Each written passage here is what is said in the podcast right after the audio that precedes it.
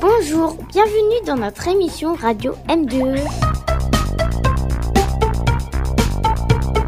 Cette émission a été préparée par des enfants de la Maison de l'Enfance des Bains. Je m'appelle Chloé et je vais vous présenter notre première émission. Aujourd'hui, Alice va nous parler d'un animal en voie de disparition.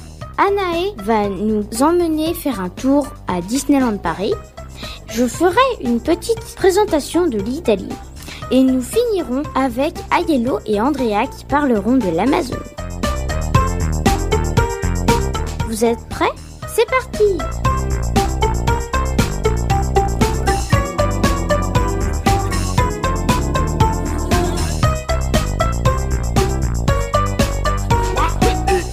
Bonjour Alice. Bonjour. L'antenne est à toi. Bonjour, je vais vous parler d'un animal qui est en voie de disparition. Il s'agit du pandarou. Le pandarou est un petit mammifère qui ressemble à un bébé ours. Il est roux et blanc. Le pandarou est omnivore, mais 95% de son alimentation est constituée de feuilles de bambou. Les 5% restants se composent de baies, de racines, d'écorces, de champignons, de graines, de lichens, de petits rongeurs, de reptiles, d'oiseaux ou d'insectes. La longévité du panda est d'environ 8 à 10 ans dans le milieu naturel et de 15 à 18 ans en captivité. Aujourd'hui, il resterait moins de 10 000 pandarous dans le milieu naturel. Le pandarou est présent en Asie dans la chaîne de l'Himalaya, Bhoutan, Chine, Inde, Birmanie et Népal. Cependant, il y a très peu de données sur sa répartition exacte dans le milieu naturel, car les populations sont très dispersées. Euh, Alice, est-ce que les pandarous sont dangereux pour les humains? Oui, les pandarous sont dangereux pour les humains.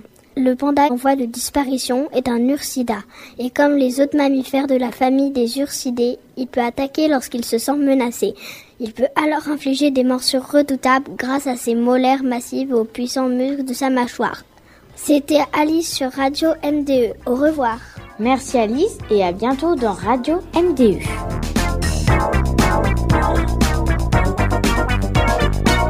On continue avec Anaë qui nous emmène à Disneyland Paris. Bonjour Anaë. Bonjour. Aujourd'hui, je vais vous parler de Disneyland Paris. Disneyland Paris, c'est un grand parc d'attractions où il y a des jeux, des restaurants et tous les personnages du monde de Disney. Walt Disney, de son nom complet, Walter Elias Disney, est un producteur, réalisateur, scénariste et animateur américain.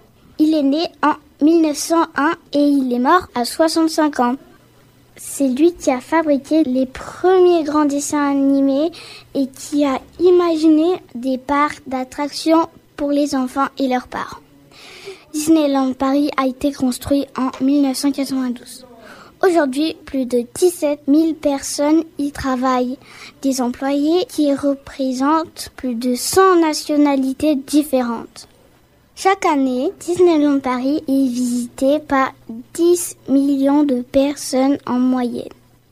Moi, je suis allée à Disneyland Paris quand j'étais plus petite et ce que j'ai préféré, c'est le château de la princesse. Et vous? Est-ce que vous y êtes déjà allé C'était Anaï sur la radio MDE sur News FM. Au revoir. Merci Anaï. J'ai trop envie d'aller voir Mickey après ta rubrique. Et si on faisait maintenant une pause musicale, ça vous dit? Officiellement, tout ceci ne nous regarde pas. Ou plutôt, ne vous regarde pas. Vous m'avez compris? Non.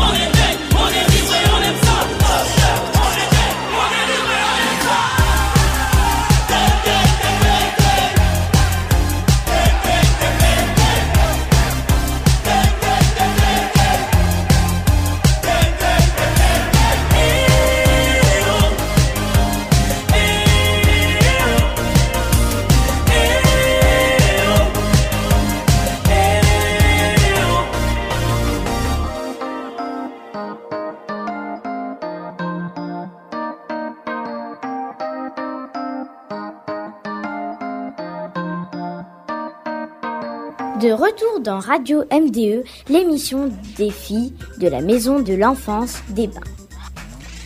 Allez, suivez-moi, je vous emmène maintenant en Italie. L'Italie est un grand pays d'Europe situé au sud-est de la France. Il y a plus de 60 millions de personnes qui y vivent. Elle ressemble à une botte et elle comprend aussi deux îles, la Sardaigne et la Sicile. C'est une république parlementaire qui est entrée dans l'Union européenne en 1958. Sa monnaie est l'euro, comme chez nous. L'Italie est constituée de peu de plaines, sauf au nord. Elle y pousse du blé et du riz. La montagne au milieu du pays s'appelle les Apennins. La capitale de l'Italie est Rome ou Roma, comme ils disent. C'est une grande ville cosmopolite où l'art et l'architecture datent de plus de 3000 ans. Les spécialités gastronomiques italiennes sont les pâtes, les pizzas, les glaces et le tiramisu. Le drapeau italien est de trois couleurs verticales, vert, blanc et rouge. La langue qui est parlée est l'italien, mais moi je ne sais pas la parler. L'Italie a une histoire très ancienne, par exemple avec l'Empire romain qui a été très puissant il y a longtemps. Aujourd'hui encore, il en reste des ruines très impressionnantes comme l'arène de Colisée à Rome. Voilà, c'est tout. J'espère que ça vous a donné envie de voyager dans ce, ce beau pays.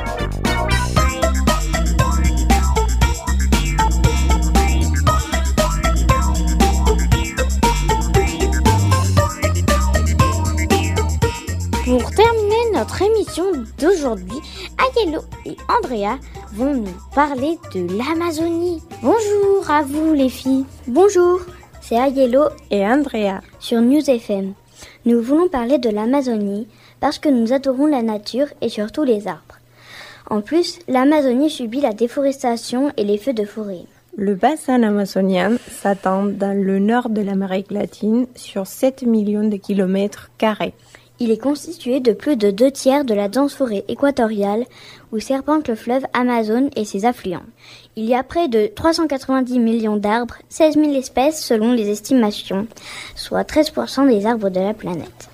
La forêt amazonienne recouvre une grande partie du territoire nord-ouest brésilien et s'étend jusqu'en Colombie, au Pérou et d'autres pays sud-américains.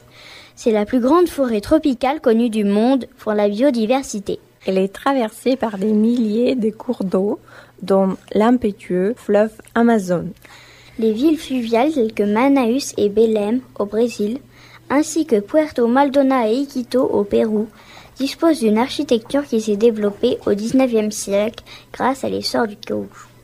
La forêt amazonienne contient une centaine de peuples isolés, dont 144 recensés au Brésil.